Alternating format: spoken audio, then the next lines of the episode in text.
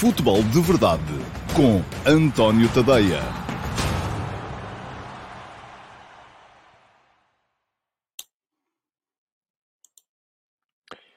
Olá, muito bom dia a todos e sejam muito bem-vindos à edição de hoje, sexta-feira, dia 5 de novembro de 2021, do Futebol de Verdade.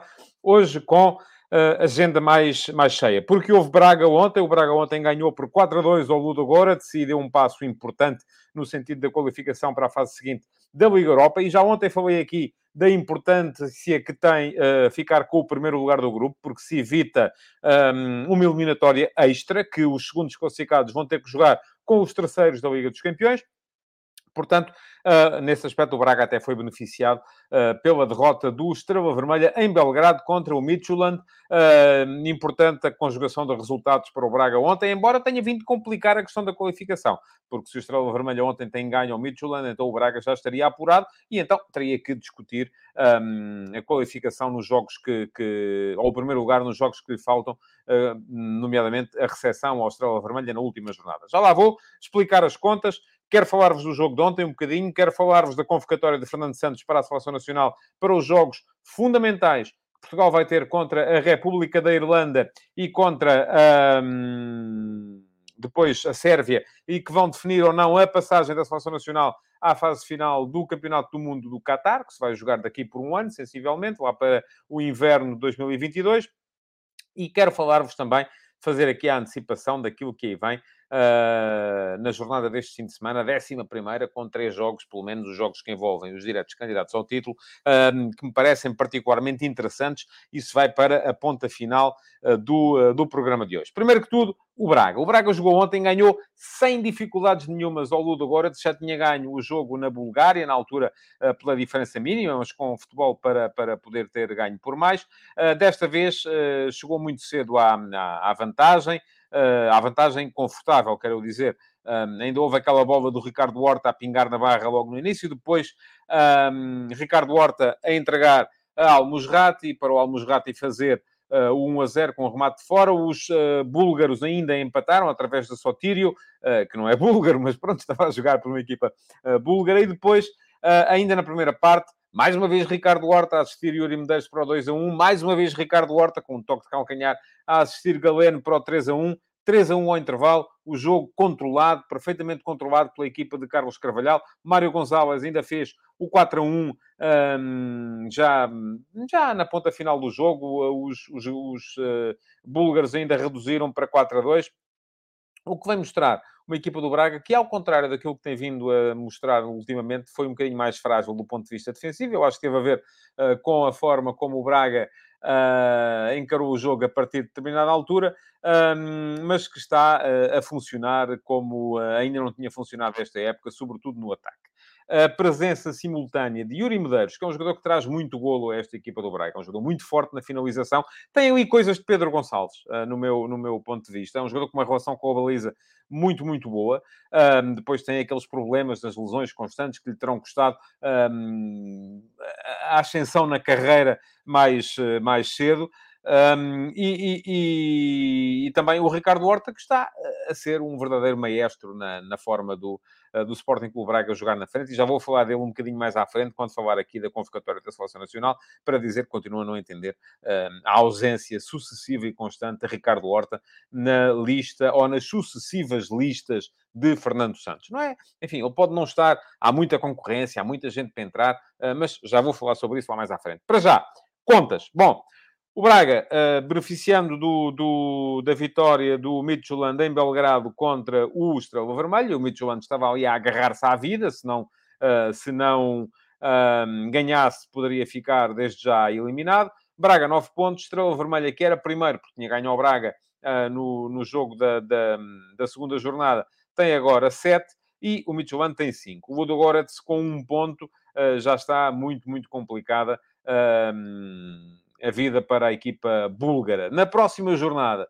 o Sporting Clube Braga vai jogar à Dinamarca uh, com o Midtjylland e o empate chega-lhe desde já para garantir a qualificação. Uh, portanto, empatando, o Braga desde logo fica apurado. Se perder, pode ser obrigado a ter de ganhar ao Estrela Vermelha em casa na última jornada.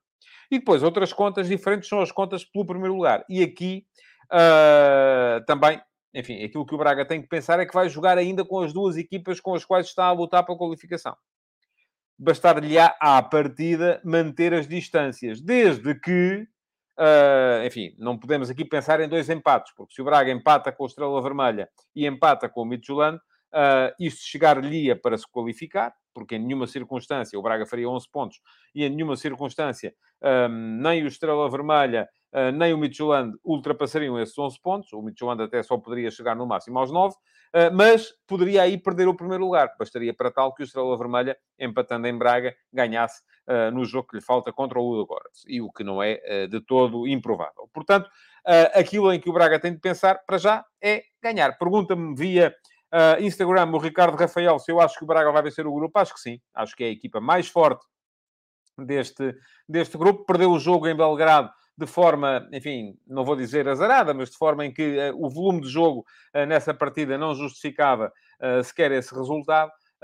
mas este Braga, neste momento, está mais forte do que estava nessa altura e por isso mesmo acho que tem tudo para, nesta ponta final, garantir o primeiro lugar do grupo e então a a não necessidade de jogar o tal playoff. Já que vos falo de contas, fui ver, tal como vos tinha prometido ontem, um, a questão dos gols fora no confronto direto na Liga dos Campeões e tinham razão aqueles que diziam que os gols fora não contam. Portanto, para o Sporting, e porque isto tem a ver com aquilo que, que estávamos aqui a falar uh, todos ontem, um, bastará à partida, a não ser que venha aí uma catástrofe na última jornada, ganhar a próxima jornada ao Borussia Dortmund o Sporting, se ganhar na próxima jornada ao Borussia Dortmund, seja por 1 a 0, 2 a 1, 3 a 2, 4 a 3, por aí afora, mesmo que seja por um golo, enfim, se ganhar por dois golos, fica matematicamente qualificado, porque passa a ter 3 pontos de avanço e, uh, mesmo que perca esses 3 pontos de avanço na última jornada, teria vantagem no confronto direto.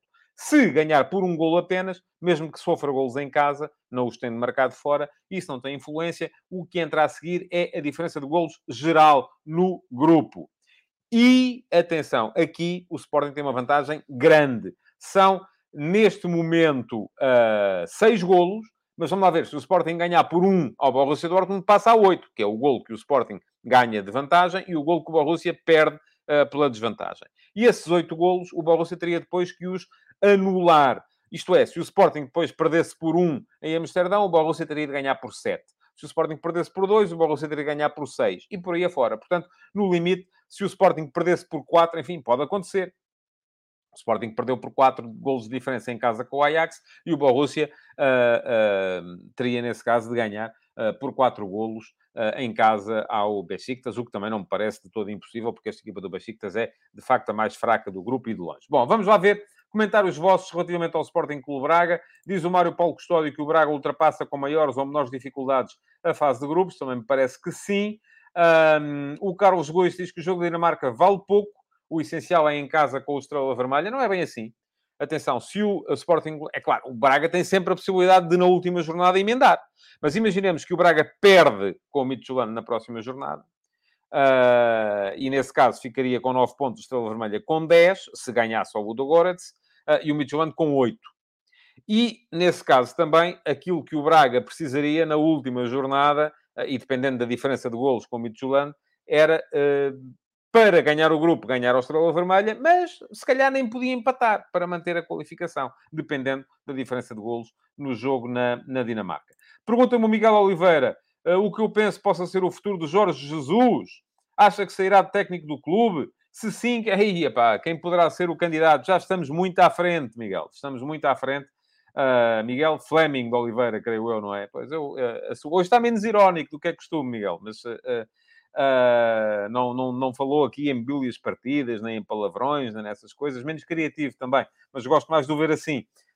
mas não, não, não, não, não creio que o lugar de Jorge Jesus esteja para já em, em risco. E o Carlos Gusto também um, passou a explicar, o Braga faz três pontos na Dinamarca, precisa na mesma do empate. É verdade. Se for a ver a coisa assim, isso é, isso é, isso é verdade. Aí tem razão o Carlos Busto. Bom, seguindo em frente, para vos falar então da Seleção Nacional.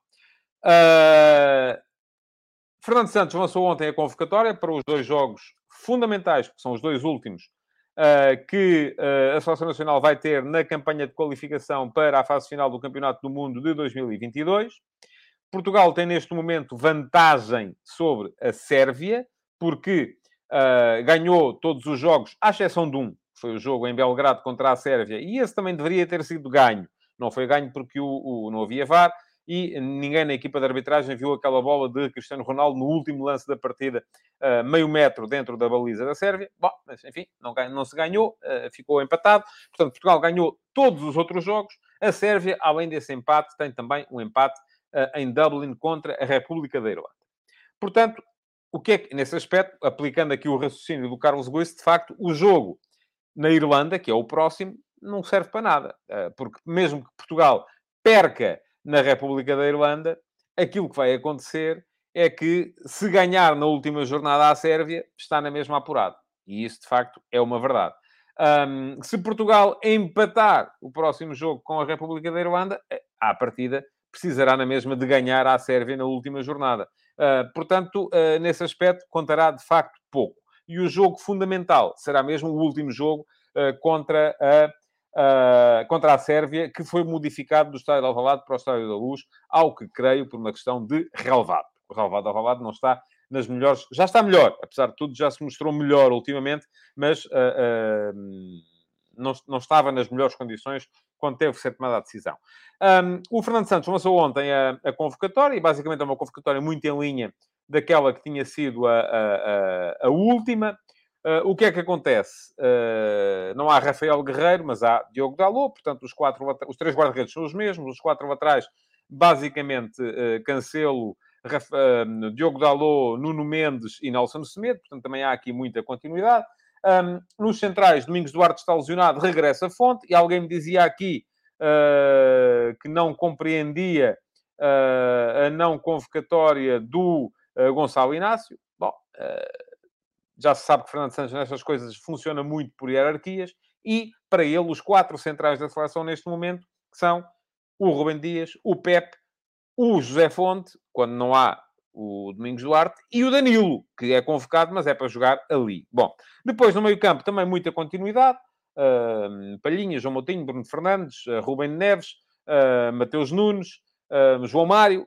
Regressa Renato Sanches, e do meu ponto de vista perfeitamente justificada uh, justificado o regresso do, do, do, do Renato Sanches uh, e regresso ao William também, que tem estado muito, muito bem uh, nos jogos no Betis. tenho mais alguma dificuldade em perceber a ausência do Otávio, porque o Otávio esteve bem quando foi chamado, tem estado bem no, no, no Flóculo do Porto e acho que, para mim, faz sentido que continue na Seleção Nacional, porque é um jogador que dá à equipa coisas que os outros não dão. Uh, bom, enfim, não vai estar agora, mas é, creio eu, um jogador que continua a contar. Depois na frente, mantém-se o Bernardo Silva, André Silva, Diogo Jota, uh, Rafa, Cristiano Ronaldo, como é evidente, uh, e aquilo que chama a atenção mesmo é a entrada de. Uh, Mantém-se o Rafael Leão também, que entrou a meio da última convocatória.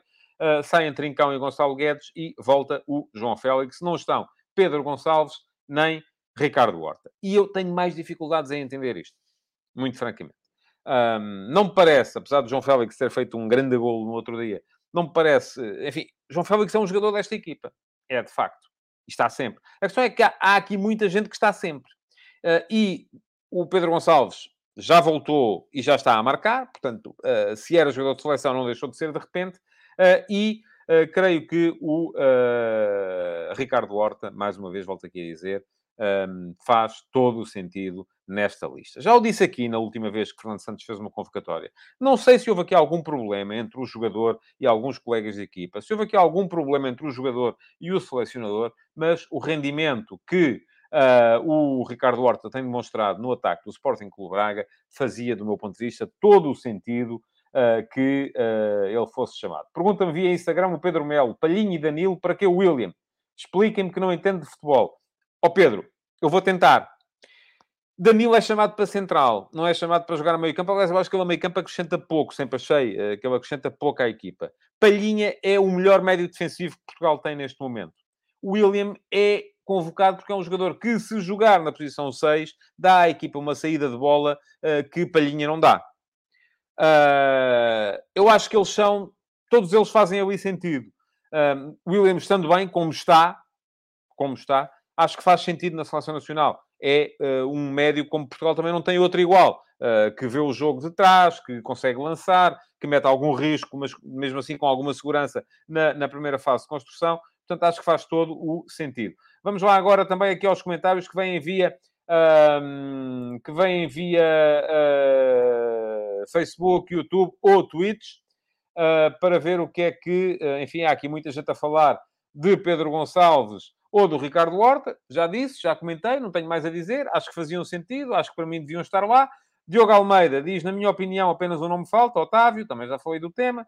Tem jogado regularmente e a um alto nível, além de oferecer características que mais nenhum jogador na seleção oferece. Não acho que seja o único que falta. Um, pergunta ao João Lopes, Félix convocado só pelo nome? O que fez a mais para ser convocado em vez de Otávio ou até de Pote? Bom, oh João, eu aqui queria chamar a atenção para um facto. Há jogadores que são jogadores de seleção. Ponto. Não tem... Isto, a seleção... Os jogadores não vão à seleção porque, uh, de repente, fizeram três jogos muito bons vão à seleção porque são do grupo. E se estão bem, vão à seleção. É o caso do João Félix. É do grupo, estando bem, vai à seleção. Aquilo que me faz mais confusão é, de facto, não estarem uh, jogadores que também estão bem e que, no meu ponto de vista, até estão melhor, como o Pedro Gonçalves ou o Ricardo Horta, e não vão. Uh, porquê? Não são de seleção ainda? Porque eu admito perfeitamente esta gestão. Não, não, o, o, eu, uh, vou, vou contar-vos aqui uma história. Eu, quando era, quando era miúdo e queria ser jornalista, uma vez uh, escrevi uma carta uh, ao, ao, Jornal da Bola, na altura, tinha 16 anos, em 1986, a seguir à, ao Mundial de Saltilho e a seguir à, à, à, àquilo que, que foi a, a, a, confusão, porque a seguir Portugal teve uma série de jogadores indisponíveis, os 23 que estiveram no Campeonato do Mundo, na altura eram só 22, que estiveram no Campeonato do Mundo, só, creio que só o Álvaro Magalhães é que se manteve na seleção, os outros saíram todos. Um, e aquilo que uh, uh, aconteceu a seguir foi que o selecionador que veio a seguir ao José Torres, que foi o, o, o também jornalista, ou na altura o jornalista, ou não era, Rui Seabra, teve que fazer a seleção sem contar com esses. E gerou-se ali uma coisa que era a seleção dos Ciabrinhas. E os Ciabrinhas eram uma espécie de seleção B de Portugal, porque uh, não, a seleção não contava com aqueles que eram os jogadores de seleção, os jogadores do grupo da seleção. Esses estavam indisponíveis. Bom, o que é que eu fiz? Portugal fez maus resultados, não conseguiu apurar-se para o Campeonato da Europa de 88, ah, e eu, na altura, o que eu fiz foi o seguinte: agarrei nas notas que os jornalistas do Jornal da Bola davam aos jogadores que tinham sido convocados, para no, no, nos jogos de campeonato, que tinham sido convocados, e fiz as médias do, do, do, último mês aos últimos dois meses, não me recordo, e cheguei à conclusão que eles justificavam mais a chamada à seleção do que aqueles que estavam indisponíveis. Mas estávamos a falar de um lado, porque tinham melhores médias. E na altura os jogadores jogavam todos em Portugal. Como tinham melhores médias, então aí era uma tolice andarmos aqui a falar da ausência dos jogadores fundamentais, porque os senhores melhores médias eram aqueles, portanto, aquela era a melhor seleção que Portugal podia apresentar. Ora, faltava-me uma coisa muito simples, que era noção. E a noção é, é percebermos que Uh, há jogadores que podem não estar num momento extraordinário, mas são jogadores de seleção. Podem não ter a melhor média no último mês, mas são jogadores de seleção, são eles que têm que lá estar. Porque uh, uh, são eles que oferecem a continuidade de que a equipa precisa. Não quero com isto dizer que seja o caso do João Félix, que é um jogador que raramente tem sido titular na, na, na seleção, uh, mas acho que Otávio, Pedro Gonçalves, Ricardo Horta faziam todo o sentido nesta convocatória. Pergunta-me assim, quem é que saía? Não sei, mas acho que eles fazia, fazia sentido lá, lá estarem. Diz o Paulo Neves que o Betty está a fazer uma época excelente, até o Luís Henrique chamou cinco jogadores da, da equipa e o João Simões acrescenta que se o Horta jogasse noutro clube de maior dimensão, provavelmente já teria sido chamado mais vezes. O Simão Rochinol, pessoalmente, gosta da convocatória, destaca a chamada de Rafael Leão. Rafael Leão, aí está, é o melhor driblador do futebol uh, português neste momento, não do futebol português, no, no, segundo o estudo do Observatório do Futebol que saiu esta semana. Um, e, portanto, faz sentido que ele lá esteja. Uh, e diz também Uh, destaca o regresso de Félix, já não me vou enganar mais, já sei que o Simão é do Benfica e, portanto, uh, está de acordo com as chamadas. Ainda há muito esta, esta divisão, não é? Quem é do Benfica quer o Félix, quem não é não quer. Uh, e, e, fala ainda em William pelo início de temporada que está a fazer, que justifica a chamada. No Instagram, o Nuno Duarte um, diz-me para quando uma hipótese de um ponta de lança forte e impositivo na área, como Beto da Udinese, quando CR7 se dá bem a jogar com avançados destes. Ó oh, Nuno, desculpa lá, não, não concordo contigo. Acho que Beto ainda não fez o suficiente para estar neste grupo. Esse ponta de lança deve jogar, sim, mas é o André Silva. Agora, o que é falta é conseguir criar uh, as condições para que a seleção jogue com Cristiano e com André Silva uh, como avançado de, de referência. Uh, bom, o Nuno Filipe Silva Uh, Diz-me que é uma vergonha a não convocação do Pedro Gonçalves, do Gonçalo Inácio e do Ricardo Horta. Pedro Gonçalves, talvez o único médio atacante de valia igual a Bruno Fernandes. Enfim, estamos aqui a esquecer-nos, por exemplo, do Bernardo Silva, não é? Mas uh, eu já não, já não digo nada. Uh, pelo menos do, do Bernardo Silva. Uh, porque acho que, enfim, são posições diferentes. O Pedro Gonçalves não jogaria na seleção na posição em que joga o Bruno Fernandes, são sistemas diferentes. A seleção não joga com o 3-4-3 com avançados interiores como joga o Sporting.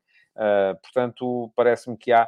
Uh, enfim, é preciso fazer aqui algumas adaptações. O Mário Paulo Custódio diz que o Gonçalo Inácio tem de fazer 30 anos para ter hipótese e o Diogo Almeida volta a bater na tecla Otávio. não chamar Otávio é que não se entende precisamente por essas razões.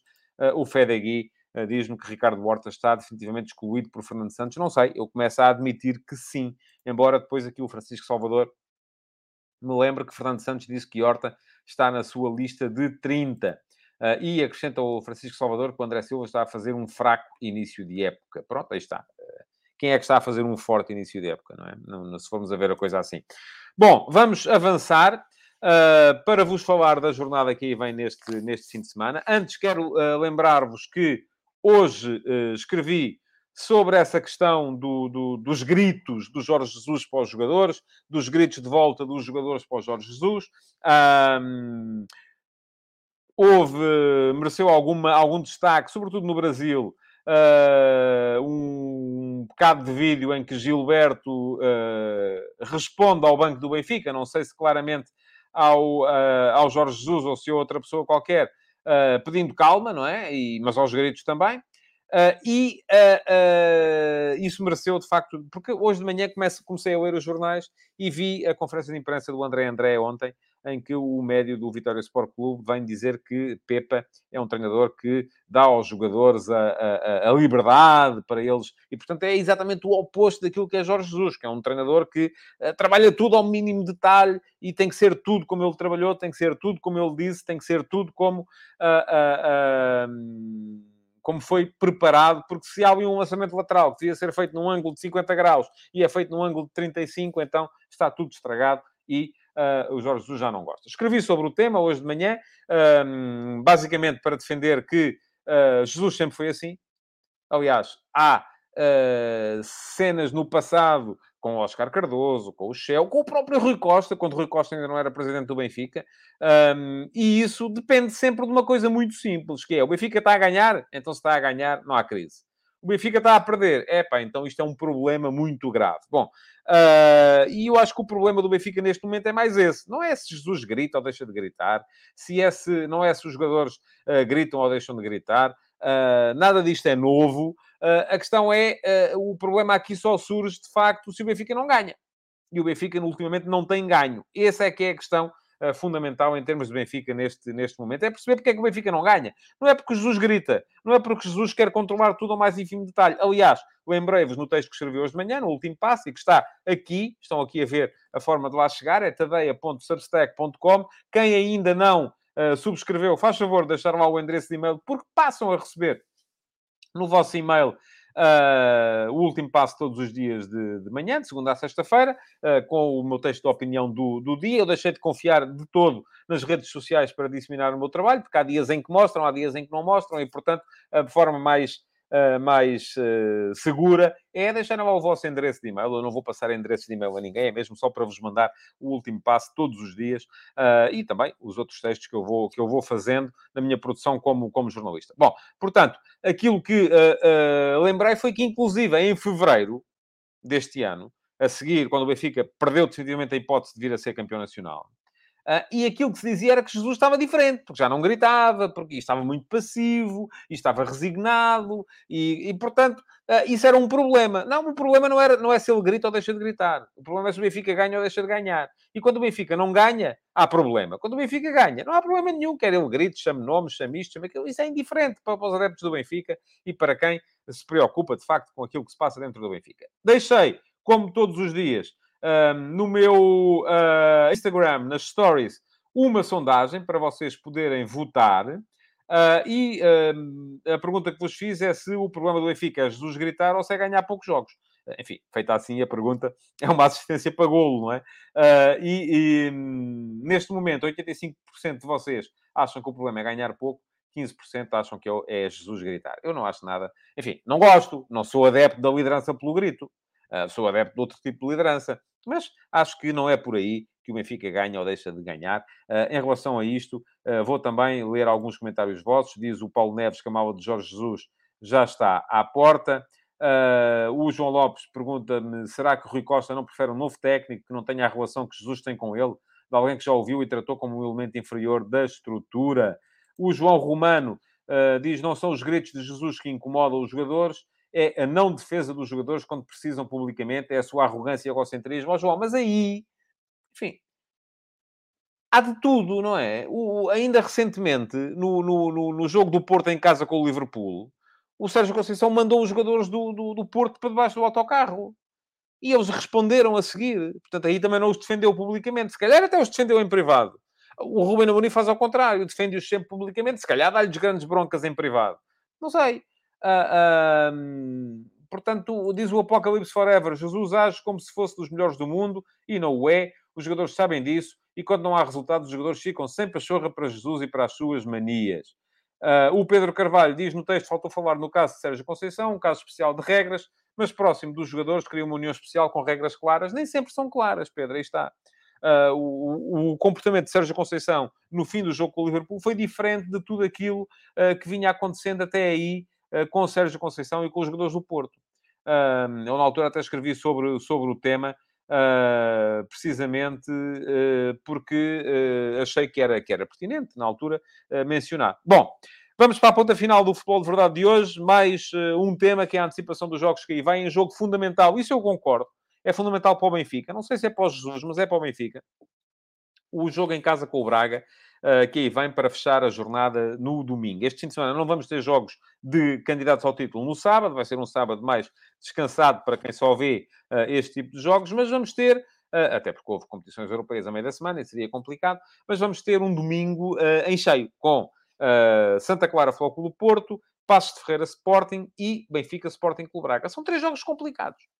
Três jogos muito complicados. O Porto, porque já perdeu nos Açores com o Santa Clara, esta época, perdeu lá o jogo da Taça da Liga. O Santa Clara, é verdade, já não ganha na Liga desde 29 de agosto, quando ganhou por 1 a 0 ao Gil Vicente. Uh, desde aí só ganhou dois jogos. Foi à União de Leiria uh, para a Taça de Portugal eh, enfim, equipa da Liga 3, e ao, ao Foco do Porto para a Taça da Liga, um Porto que na altura também estava com algum, sem alguns eh, jogadores. O Porto, atenção, vem com quatro jogos consecutivos sempre a sofrer golos. Desde que ganhou por 1 a 0 ao Milan, sofreu golos nos últimos quatro jogos. É uma equipa que não está a conseguir a estabilidade defensiva uh, que faz falta uh, para conseguir grandes, uh, grandes resultados. Portanto, jogo interessante, até porque o Porto já ali perdeu. Santa Clara é o último, o Porto é primeiro. Encontram-se os extremos na Liga Portuguesa. Vamos ver no que é que a coisa vai dar. Eu acho que o Porto é favorito, naturalmente, é a melhor equipa e já tem o aviso daquilo que foi a, derrota que ele sofreu na Taça da Liga. Depois, há Passos de Ferreira Sporting. O Sporting está num momento excelente. Está à procura da oitava vitória consecutiva desde que perdeu em Dortmund. Uh, o, o, por sua vez, o Passos também não está mal. Não perde desde que perdeu por 2 a 1 uh, ah, no Dragão, com o Flóculo do Porto. São quatro jogos consecutivos sem perder. É verdade que nesses quatro jogos conseguiu três empates. Agora vamos ver como é que o Sporting responde, porque, enfim, é o último jogo antes da interrupção. E às vezes há um aligeirar. Aconteceu na última pausa de seleções. Eh, não com o Sporting, mas com outras equipas, eh, sobretudo no estrangeiro, eh, que é, os jogadores vêm muito cansados, estiveram aqui num ciclo de três semanas com jogos de competições europeias e de campeonato, sempre ali uns atrás dos outros, e chegam depois à última jornada, antes da pausa, e uh, há ali um certo retirar do pé, uh, que pode vir a custar uh, muito, muito caro. Por fim, teremos Benfica-Braga, Estádio da Luz. Benfica, num momento mau, ganhou apenas um dos últimos sete jogos. Nesses sete jogos, sofreu golos em seis. A única exceção foi o jogo em Vizela. E não sofreu por acaso, porque podia perfeitamente ter, ter sofrido. Uh, e uh, o Sporting Clube Braga num momento excelente, melhor momento da época, vem com 10 jogos consecutivos sem perder, não perde desde 16 de setembro, quando foi batido em Belgrado pelo Estrela Vermelha. Se quisermos comparar os últimos 7 jogos, o Benfica ganhou 1, o Braga ganhou 5, e em 5 desses 7 jogos, o Braga não sofreu golos. Parece ter encontrado alguma estabilidade do ponto de vista defensivo. Só, nestes últimos sete jogos, só o Ludo agora, se o Boa Vista, é que lhe marcaram golos. Marcaram dois, tanto uma equipa como a outra. Uh, mas uh, está o Braga melhor. Mais, o Braga, na época passada, ganhou... O Braga de Carvalhal ganhou três dos quatro jogos que fez contra o Benfica de Jesus. Ganhou a semifinal da Taça da Liga. Aí o Benfica, sem vários jogadores, por causa do Covid. Ganhou a final da Taça de Portugal ganhou na luz para o campeonato, 3 a 2, e esteve a ganhar por 3 a 0, uh, e só perdeu o jogo da Liga em casa uh, por 2 a 0, em Braga. Foi o único jogo em contraciclo com aquilo que foi a época passada. É um jogo muito importante para o Benfica, porque se perde, corre riscos, e já saberá quando for a campo, corre riscos de ver o Sporting e o Porto distanciarem-se mais e isto pode vir a ser decisivo no futuro, uh, mas também não é um jogo menos decisivo para o Braga, que tem menos dois dias de repouso. O Benfica jogou na terça, o Braga jogou na quinta, e que, ao mesmo tempo, uh, se perde, pode ver os três da frente cada vez mais longe e começar a pensar muito mais seriamente apenas no uh, quarto lugar. Bom, um, estamos a chegar ao final. Quero lembrar-vos que ontem houve F80 com o Figo, há no meu Substack, e está a passar aqui em ticker, uh, para quem me está a ver no uh, Facebook, no YouTube ou no, na Twitch, há no tadeia.substack.com a biografia do Luís Figo. Há também no meu canal de YouTube. Podem aceder através do Substack também, porque está lá no texto uh, uma entrevista com o Figo acerca da carreira dele, uma entrevista curta, uh, direta, mesmo acerca da carreira dele só. Um, e, e, quem quiser pode dar me um salto e ver, subscrever também. Uh, hoje vamos ter mais um F80 e mais uma entrevista. É, é alguém que faz anos hoje. se há entrevista é porque está ainda entre nós, felizmente. Às três da tarde, já sabem, uh, no tadeia.substack.com teremos mais um episódio do F80, é o episódio número 7, uh, e por isso nada como o extremo-direito. que era o número do, do, do, Enfim, às três da tarde vão saber quem é. Uh, e uh, uh, é alguém que faz anos hoje. Além disso, queria pedir-vos para partilharem, para continuarem a comentar, para deixarem o vosso like e para uh, verem futebol no próximo, no, durante este fim de semana. Eu estarei de volta com mais uma edição do Futebol de Verdade na próxima segunda-feira. Muito obrigado então uh, por terem estado aí e bom fim de semana. Futebol de Verdade, em direto de segunda a sexta-feira, às 12h30